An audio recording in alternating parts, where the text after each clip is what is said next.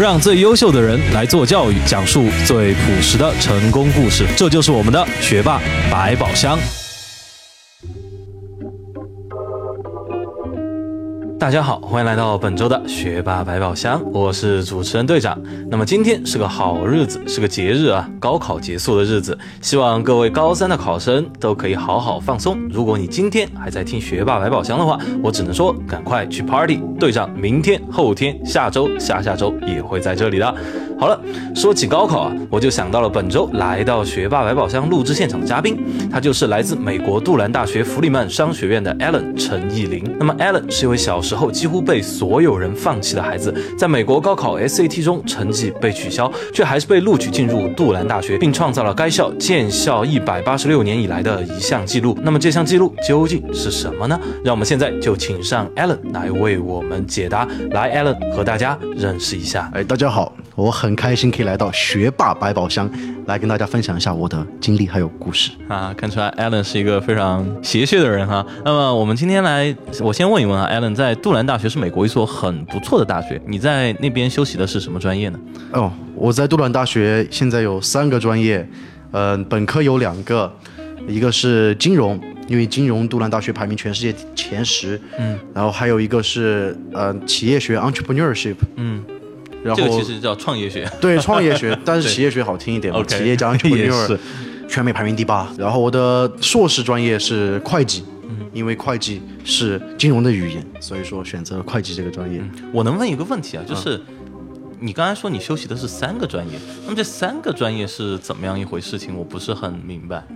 哦，这三个专业是这个样子的，因为学费都交了一样多嘛，都交一样多，嗯多学一点的话就性价比高一点。性价比高一点。穷人要学会省钱。也就是说，这这三个专业是你同时修习的。对我同时休息，我现在不但在读本科，也在读研究生，也就是我现在已经是个研究生了。已经是个研究生。对，我在大二开学第一个月就被录取到研究生学院的会计专业了。你现在是大几？我现在是大二，但我明年就毕业了。现在是大二，明年就毕业了。然后也就是说，你三年时间读了两个本科专业和一个硕士的专业学位学位是的，我是杜兰大学建校一百八十六年第一个本硕连读三年毕业三专业的人。也就是创造了一个历史。对，而且我是个中国人，我很骄傲。哎这个我其实很好奇啊，因为呃，我有幸在美国也读过两年的书，那我又有一个感觉，就是说美国的专业其实课业压力比中国要大很多。嗯，中国是怎么说呢？课上就课的上课的时间特别多，嗯，但是你下课其实需要做的事事儿没多少。但是在美国，是你上课的时间其实一周没多少，但课下你要做的事儿特别特别多。但你一个专业，其实对我来说，我就觉得说能占掉一周大概三到四天的时间，嗯，对吧？那你三个专业是怎么样安排出来时间学习的，或者你的压力怎么样？对，这个这个就很有很讲究学问了。啊，我觉得百分之六十呢是呃运气，百分之三十是靠社会技巧，嗯，那最多只有百分之十是靠学霸技巧。哦，所以说给学霸百宝箱蒙羞了。但是我要讲的就是，普通的人你可能一一一学期四五节课，是我上的是八节课，八节课八节课，因为只有 GPA 三点五上才可以申请上八节课。哦，是吗？呃，有的有有的大学不允许这个机制，但我们大学正好有。对，然后我是如何完成八节课的呢？对我特别想问这个问题对，啊。我是如何完成八节课呢？这个就非常讲学问，那就需要精打细算。首先要打听打听好这个课老师好不好，好不好混分。然后有的课你需要选择性的放弃，因为不可能每节课都拿 A，那然后我就不用睡觉了。肯定啊，对，而且我还创立两个社团嘛，所以说对，所以说这八节课是什么样子呢？因为你也读过商学院嘛，是有很多那种 group project 小组活动，对，你就时间要塞出来，对各种，对我全部商学院的课，那我怎么弄出来时间呢？那就要把你自己的目标变成别人的目标，这叫领导力。啊那是如何变成领导力呢？比如说你这个小组活动，比如说同学们，我将成为第一个三年毕业三专业的人，我是你们的同学，我会成为杜兰的 famous alumni，呃，我说我会成为一个优那个优秀优秀校友，优秀校友。我说，但是 I cannot do this myself，我自己做不成。But you can fulfill my goal。我说你可以帮助我完成。I am a legend. I'm not a legend myself。我自己不是个传奇。You are part of me. You complete me。我说你们让我成为一个传奇，兄弟们。然后呢，我说我现在真的要去做其他课了，帮个忙。然后呢，他们就呃好嘛，帮你一波嘛。然后就这样就上过来了，就这样就上过来啊，了，这样就上过来了。很多课都是这样上过来吗？很多 group project 都这样啊。对，很多 group project 就上过来，就所以说我还是有点坑队友的，认真讲。啊，对不起，对不起，还好我队友都是美国人，听不懂中文。对，因为我经常会请我的各种队友吃饭啊，然后什么的，就就我爸妈跟我说你要多请大家吃饭，我觉得很有道理，就我就就就请他们人吃。靠收买嘛。对，其实我觉得美国人也吃这一套，就是不要听大家说了美国人怎么怎么，其实你请他吃饭，他也很开心的。对对对然后特别都是穷学生嘛。啊，都是穷学生。然后还有一点很重要，就是我刚上大学的时候，我就想我要创造一个传奇嘛。我想那，GPS 点肯定是传奇嘛，天天登什么校校长面单对。结果呢，大学那些老师呢，个个都变化多端、变化莫测，那英语叫 turbulent，其实就跟那个飞机气流一样，就很奇怪。是所以说我是那个时候上了一个一个一个 NASA 的一个火造火箭的一个科学家的一个统计课，真的是上的我头都晕了。我请高中老师帮我一起做 project，你看 这就叫统筹资源，我自己是完不成的。我打电话打到高中那里去，我说兄弟帮忙做个做个 project，是不是？我还是说同样的话，我说是找数学老师数学老师，高中数学老师。啊 OK，然后呢，我就我就说的是，我就想一想啊，那既然我我无法当一个真正的学霸的话，那我就走量嘛，我就走走量量，对吗？就三年毕业嘛，啊本硕连读嘛。我说那好吧，三年毕业，我就去找到学校那个，你以前也知道 advisor 嘛，就是顾问嘛，对吧？是他是极度反对，他说你这个大学就是个体验，你怎么能提前毕业呢？对，搞死你对对搞死不是？我说那好嘛，那你我说不通，你算了，那我不跟你说了，啊我换个人说，换个人也不听，我想想，哎，我自己研究一下。这个时候呢，其实真正的问题就在于我们学校有一个非常非常好的一个夏季学校的一个 program，就是一个项目，就是用十周的时间上二十二点五个学分。相当于十周的时间上二十二点五个学分，对，没错，非常非常难，相当于把就是如果是商学院专业的小朋友的话，都可以听懂，应该是因为我们都有两个学期的课程呢。两个学期的课，对对，因为有一个 business core，就是就是商学院专业，你不论学什么商学院的专业，都得学那十节课，核心课程。核心课程七八节。那么，呃，好像 GPA 三点五以上可以被录进那个项目，反正我就被录进去了。那么那个项目是真正让我加速的。呃，我在那个项目里面就非常有感触，因为过去的时候刚开学的时候是八十个人，当时炎热的夏天，新奥尔良很热嘛，是然后八十个人，上到第二学期的时候，就第第二个五周的时候，就只剩三十个人，学费不退嘛，大家宁愿不要学费了，也不想影响 GPA，也不上课了，是，就跟长征一样，就那个人就倒了，倒了就倒了，因为这个是赌博嘛，你这个八节课你 GPA 能拿得好，那当然好。你 GPA 拿不好，影响你整体 GPA。你虽然速度快，但你质量下降了嘛。对，真的非常非常难。我想起那个夏天，真的大家都发了朋友圈，不是跟家人在一起什么吃烧烤，就是在外面旅游。我就自己每天早上早早上九点半到五点，这只是上课时间，下午五点还有对吧？project 那个小组作业，还有考试，还有 reading，还有 reading，就每天都不知道怎么活过来的。对，就自己喝点 Jack Daniel，就别人问我，别人问我，他说 Who do we hang out with？他说你跟谁出去玩？我说 Mr. Daniel。他说 Who is Mr. Daniel？然后我说哦 Mr. Daniel，Mr. Daniel from Tennessee。他说哦 OK，那田纳西州的那个 Daniel，whisky，呃 whisky。然后对，然后这个课让我超前了。然后于是呢，那讲一讲怎么考上硕士这个专业的嘛。我我我一开始我从来都不想干会计，因为我妈就是个审计嘛。然后我我确实也不是这种呃那个技术性人才嘛，我觉得我是个社会人员。社会人 对，然后呢，小猪佩奇嘛，小猪佩奇啊对，然后那有一天喝醉了，就跟几个大学的朋友，对吧？然后走在一起，看到一个那种，然后穿着全身黑色，推个黑色的自行车那种，好像过来读研究生那种中国人，看起来很落魄，二十五六七八了，我就觉得，哎，我就跟他们说，我说啊，我以后二十五六七八也这个样子的话，我要出去给车撞了。然后呢，哎，第二天起来发现我还记得这个片段，我感觉很有压力。那不行，那一定要好好努力。我想想，我们学校唯一一个可以连读的专业，就是有一个会计项目，就是五年本硕的一个项目。五年本硕，啊，对，然后想想，那我把这个申请了吧，然后也没管，他就把这个申请了。结果当时 GPA 比较高嘛，三点七，然后上了很多课嘛，然后我已经对我已经跟大三一样，当时我才大一嘛，我我的学分跟大三的一样多了。然后呢，老师还是不录取我，他说我们这个项目大三大四才可以来加入的。那这个时候我用了什么技巧呢？依旧是忽悠技巧，我就每天这个那个那个老师那个项目主管的那个办公室门口在那转悠，然后呢，转到有一天他就突然说，同学，你到底有什么事情？你进来吧。然后说，哎，好的。那接下来就是说，嗯、Miss Christine，I really have，你知道，我就说，哎，我真的我有个请求。他说什么嘛？你快说嘛。然后呢，我就把成绩单拿出来，我说，你看我成绩也不错吧，课也不错，我真的想申请这个研究生项目。他说啊，那你早说不就行了吗，你就申请嘛。于是呢，我申请之后就被录了，我就成为了，呃，其实我是大二上学期申请的，大二上学申请，对，第一第一个月我就认认认真真的录取通知书就发给我了，然后就变成一个研究生了，就大就已二第一个月。经是就已经是 bachelor 和 master 就对一起读的一个，对，已经是一起读的了。然后我也觉得挺神奇的。然后有后来我一直都，不太喜欢 accounting，直到有一天我听那个意外嘛，安永的一个一个学长一个学姐回来讲座，他就说为什么要学 accounting？因为 accounting is a language of finance，他说是金融的语言。我说哎，有道理，看来我学的 是金融实是在学语言。啊，其实是在学语言嘛。然后呢，总之我现在读的也很好，然后由于上学期上的课比较多，GPA 有点下降，但总体还是三点六，所以说还是三点六，所以说还是很很不错的，对。然后，呃这是这就是关于我的学业，其实也就这么多。我下学期还有下下学期的课都没有很多，就是七节课还是六节课，其实还挺多，对我来说不多了，但还是很多的。对。但我已经有时间来上自己喜欢的课，比如像 creative writing，还有就是创作嘛，创创作写作文，还有 advanced poetry composition，就是专门写诗的。因为我从十一岁就开始写诗了嘛。啊，对。那听到这里，其实我有我有一个疑惑，就是我能看得出来，你刚才上的那两门，你说你喜欢的课都是跟 literature 有关，都跟文学有关。对那如果，但是你上的课都跟这没半毛钱关系，我感觉就是你之前学的专业也好，你的研究生的专业也好，跟这个没半毛钱关系。所以从我这儿总结，我能看来就是说，你其实是一个挺跟着现实走的人，就是你想。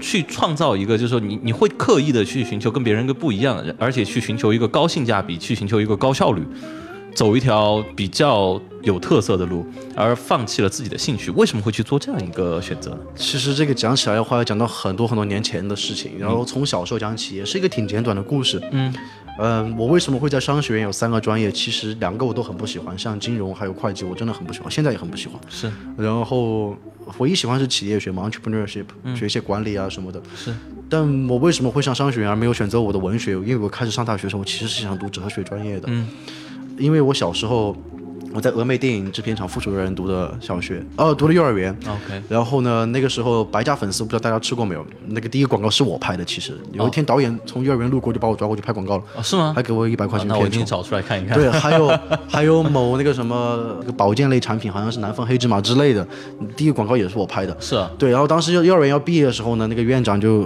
就请我留下来做童星嘛，让让我父母陪读，读那个附属小学，要打造我什么的。我牵着我爸的手，跟我爸说我要当科学家。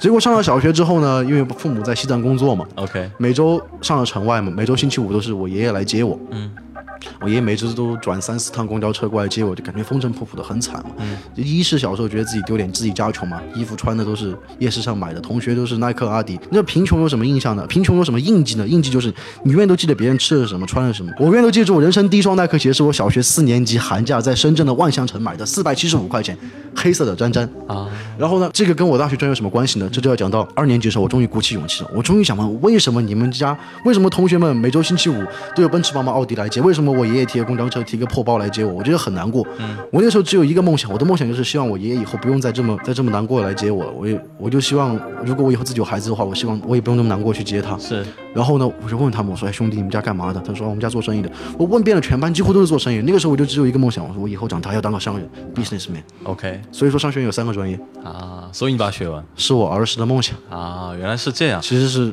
对，也就是儿时的一个执念。所以说而一个执念。对啊，我没办法把生活活得像一样，像一一首诗一样。我没有权利去追求远方，因为我有自己想要的理想。啊，原来是这样。是，大家好，如果您是第一次收听我们的节目，请允许我们做个介绍。我是主持人队长，我是顾问冰一，我是策划科学，我是顾问依依，我是制作人志哥，我是顾问宇君，我是策划楚哥，我们是学霸百宝箱。如果您喜欢我们的节目，那就赶快点击屏幕右上角，把精彩分享吧。那么另外一个，其实我很想问一下，就是说美国杜兰大学其实也不是那么好申请的学校，你当时是怎么申请上这种学校的？呃，对这个申请大学那一年嘛，呃，一五年，一五年的十月份，嗯女朋友跟我分手了，啊，然后那个时候正好被送到医院去了。为什么呢？因为我犯了哮喘，医生给我开了一瓶药叫 Xanax，大家在美国读书可能知道。Linux Linux 当毒品卖的，呃，一片药五块钱就有镇定药、镇定剂那种效果，说我是焦虑性哮喘，让我不要担心。我当时不知道什么叫焦虑性哮喘，在那之前我得过抑郁症，当然我们等会儿再回到这个的嘛，先讲大学嘛。好，然后呢，给我开了一瓶那个药，有有一天的星期三，正好学校那天只上半节课，在美国读高中同学们应该知道，美国有很多那种只上半天课的时候。啊、正好感觉你很想锤人，我就说，哎，算了，那个书包里面药拿出来吃了一片，吃了一片回家之后觉得，哎呀，今天只上半天课，没什么事情干，那就，再吃一片。呃，不是，那就喝，那就喝点酒吧，那就喝点酒吧。OK，我又喝了一点酒，结果上网一查，哦，Xanax and alcohol，网上给出了一个词叫做 fatal。我说哦，致命的，完了，我要死了。然后呢，突然又想到，在不久的之前，呃，考了一个 SAT，辛辛苦苦准备的，一天练习七个小时，就除了上学之外，是当时在北京上新东方牛人特训班培训的时候，都已经确定好我肯定可以考两千二，就我已经训练很好了。是结果呢，考试的时候跨区了，成绩被取消了。那么在这个时候呢，下次 S S D 考试，我信心也全没了，女朋友没有，对吧？那天晚上还发生什么事情呢？我发了个朋友圈，我说 Today is a good day to die。其实呢，打过英雄联盟同学都知道，这是德玛西亚皇子的一个台词。但是呢，大家都觉得我要自杀了。结果，有个朋友呢就告到学校去了。那个时候我已经喝傻了，躺在床上。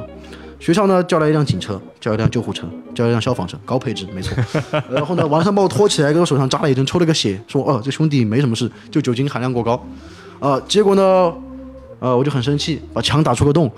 然后呢，这个朱家也觉得我神经有问题，然后就跟学校串通了一下，我也不知道怎么串通的，反正就那个学校就保佑了学籍，跟我说，朋友，你这个精神不是很稳定啊、对你这个每周星期一都要去看心理医生，啊、那个不然的话，你就不能再上学了。我已经我已经高四了，这个这个时候不断断送学业的话，那我就真的凉了，凉透了。我说那就看吧看吧，那就看心理医生嘛。OK，好了，这个时候我什么都没有了。那么大学呢，一般在一月十五号之前就要递交申请了。是我真的一点机会都没有，尤其是我高考成绩没了，啊，托福当时考的也不好，因为心情各方面很比较比较差，就就一百分，满分一百二嘛，是各方面都不好。这高中成绩还可以，但是我之前呢还被第一个学校开除过一次。OK，好，这个时候就是 record 不好。record 特别不好。嗯，这时候我就想了想，既然如此的话，我们不能走这种正常套路了，我们必须要 标新立异了。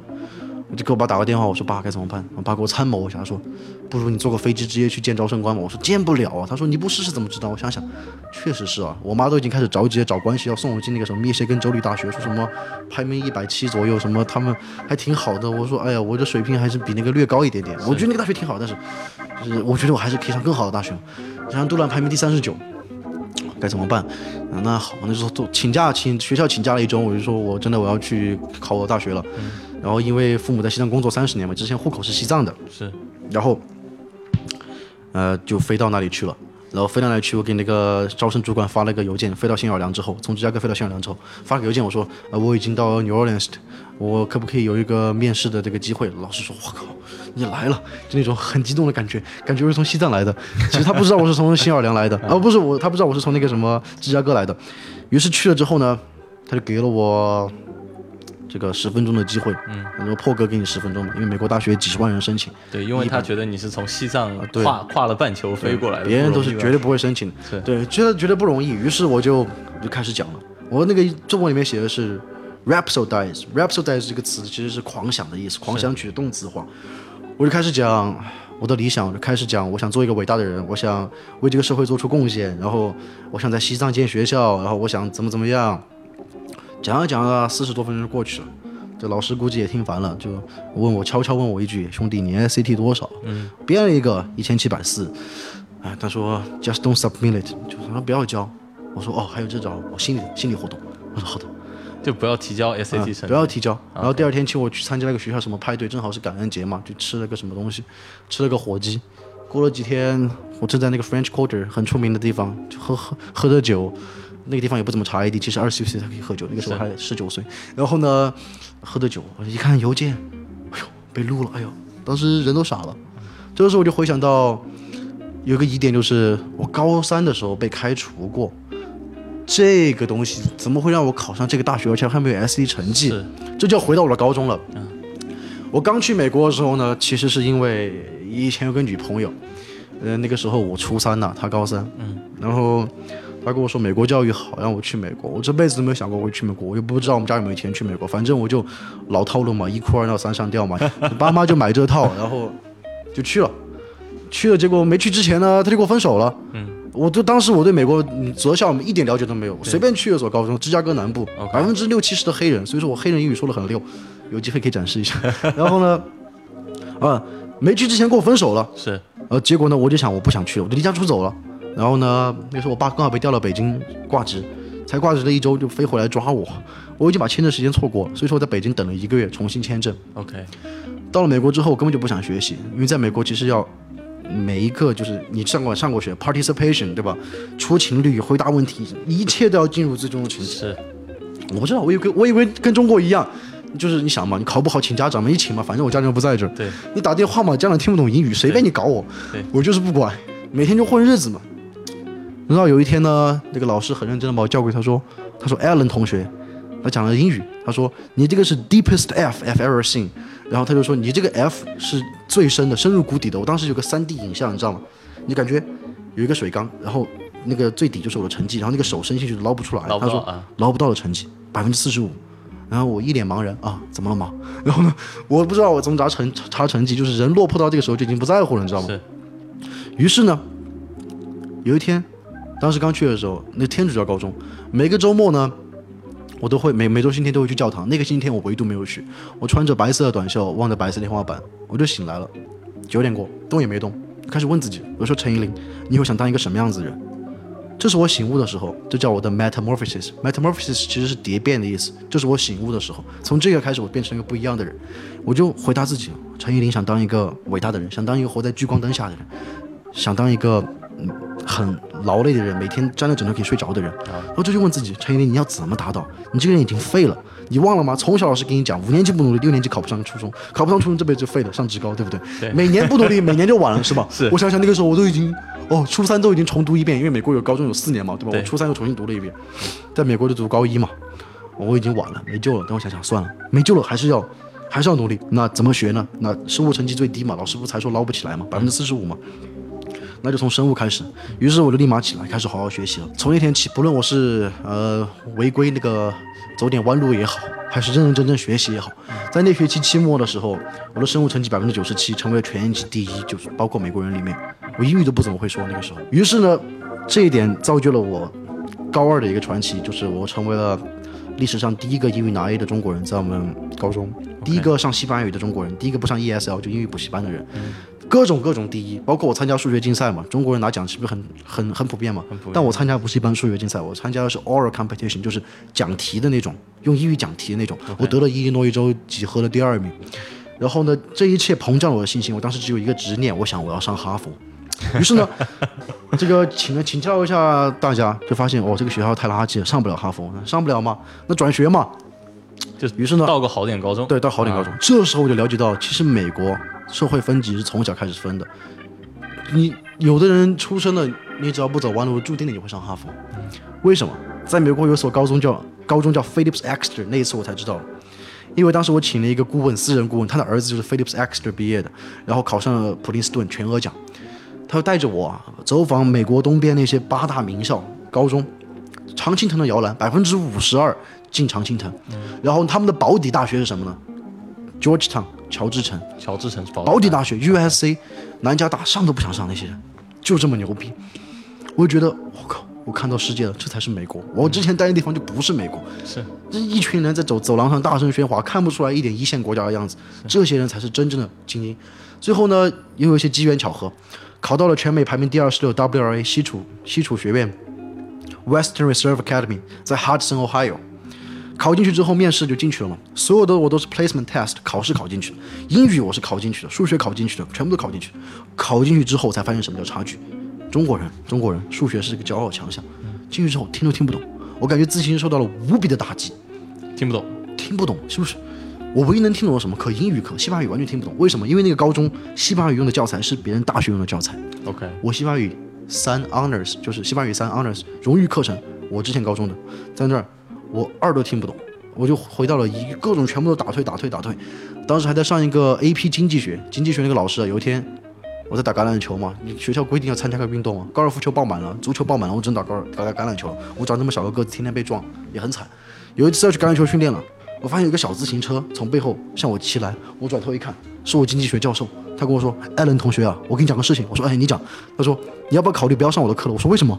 他说：“现在已经两周了，然后我们每天都有考试，你没有一天及格过，你这个样子的话是不可以毕业的。”我说：“哦，好的。”所以你就没上了吗？我就没有上啊。我从一个在在之前高中的一个垃圾变成了天之骄子，到新的高中变成了垃圾中的垃圾的垃圾垃圾，非常非常难过，自信受到绝对打击。于是我得了抑郁症，开始进行了药物治疗，然后各种药什么的，学校心理医生免费嘛，每天就活得也是神神奇奇、奇奇怪怪的。然后室友呢，正好是个那个毒毒毒毒贩子，这不天天做大麻。有一天他疯了，下午的时候在寝室里面抽大麻。我正好去看完心理医生，回学校，回到寝室，我一看副校长在那，我人都懵逼的，我我是一脸懵逼，我说兄弟怎么了？然后当天晚上我室友就被开除了。然后呢，他就开始翻我的翻我的柜子，学校什么保安全部都来了，发现啊，我柜子里面有个空的酒瓶，我也不知道是谁丢在那儿，估计是他陷害我的。然后呢，他就发现我那有烟，对吗？我抽烟嘛，那戒不掉嘛，对吧？然后呢，那个又发现我这个床底下藏了一个灯泡，里面有固体大麻。然后我当时百口莫辩，我说兄弟，这不是我真的不抽大麻，我真的不抽大麻，我现在也不抽大麻。然后呢，那老师就不听，就是说你这个人啊，成绩也不好，对吧？现在心里又有病，你就回国吧，给你进行个什么 medical leave，是你就回国吧。当时呢，上了一个月的名校，嗯，感觉到有差距，真的又比我们聪明又努力。没什么，我已经感受到上层社会，我被开除了。是，呃，七万二的学费，一分钱都没有退；七万两千美元的学费，一分钱都没有退。嗯，当时我爸开车来双流机场接的我，感觉到他眼神看我就跟看一具尸体一样。他们对我没有什么期望。第二天他们就跟我说：“你这个这辈子不要当社会的蛀虫就好了。”我说：“哎呦，好的，没问题。”然后呢，那怎么走出抑郁症的呢？之之后在芝加哥呢，有那个当时有幸问遇到文文姐，给我做一些治疗，就是学校指定的心理医生嘛。那个是有帮助的，但真正想开呢，就是有一天我自己在海边，我说我想看大海，其实我的远方在我的诗里，我的人活在现实里面。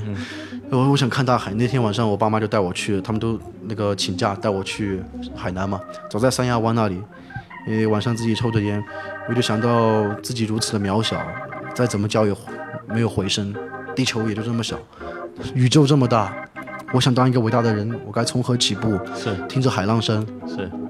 我又没有找到自己活着的意义，抑郁抑郁的根本就是我觉得这一切都没有意义。那一天晚上我找到意义，我就是我就告诉我自己，我就说这一辈子活着的意义就是去找寻我活着的意义，去诠释我活着的价值。于是我觉得从那一刻起我就变了一个人一样，有两次的蝶变嘛，一次是我躺在床上想开，一次是那一次，再一次是我考完 S D 之后那些经历都是迷迷糊糊的时候。是，于是对几天经历还是非常不光辉的。是，那。其实听完了，我其实很有感触，就是什么呢？就是说，看似哈，现在就是说，这个咱们在杜兰大学三个学位，一百八十六年来没有人做到建建校以来，其实以前也有过不光辉历史，甚至有。自己放弃过，甚至自己最亲近的人可能都放弃了对你的所有期望的完全放弃了，嗯，对对。但是我们还是走出来了。那么今天也是非常应景，我们高考的最后一天哦，高考最后一天，我们高考最后一天，我相信今天晚上五点之后会跟你有同样的感觉的同学，应该也会有，对吧？总归有人不得志嘛，总归有人得志嘛。但是在这个时候，我们就应着这个景嘛，要不要跟他们说两句？嗯，我没有参加过高考，但是我想致全天下努力的同学们，不要听别人说的努力了就好，你要相信自己一定要赢。我们每一个人都在一场不同的战争中，对，你要赢得你自己的战争，做一个有价值的人。那么说到这里，其实 Allen，你刚才有说过，就是说你的这个，你有无数次的提到了你的诗，在这里能不能跟我们分享一首你的诗？哎，可以啊，我可以讲一讲那个关于诗的一个小故事。你说。我有一个实习经验非常有意思，是快乐集团的。嗯，然后快乐集团，我当时如何去实习的？当时快乐集团欠债一百多亿，欠了二十六万投资人的钱。OK，叶问三的投资就是快乐集团世界想投资的。然后我当时怎么进这个投资集团了呢？然后就是因为当时那个董事局的主席呢，我说机缘巧合读到我一首，我十八岁的时候自己。给自己写了一首诗，叫做《久违的征途》。然后他读完之后，觉得自己回到年轻一样，他就邀请我去他那实习。他说这个实习经验百万难买，我就进入特殊对付小组。然后那个时候我真的看到了，真的有很很神奇的经历。然后呢，这首诗呢，其实可以拿出来读一下。好，《久违的征途》，我想讲一讲当时十八岁的时候，我住在芝加哥南部。我当时我忘了什么样子，我好像被开除过。那个时候我还有抑郁症，极度深沉的抑郁症。然后。那一天下大雪，过了我的膝盖。每次过生日的时候，学校都会有那种 announcement，就是一个喇叭说今天是谁谁谁的生日。我跟学校专门过去跟他说不要提我的生日，我觉得我现在不值得过生日。那天晚上我穿着羽绒服，拿了个椅子，坐在后面的小阳台，然后抽着烟，然后流着眼泪看着远方。我的心里也有远方，永远触及不到的那种。我就想一想，十八岁了，我的征途就要开始了。于是我写了一首，嗯，久违的征途。然后前言是至十八岁的我，会记得扬帆启程的羞涩，在脚下的大海忽起忽落，亦记得父母失落的目光，牵动少时盘旋的苦闷，此起彼伏。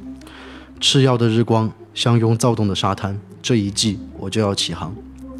坚硬的步伐被冷风吹散，我亦用无悔的志气向战场攀爬。那神怪厮杀的波澜壮阔，在水汽的烘托下心旷神怡。那是属于我的地方，像爱一样的挥洒。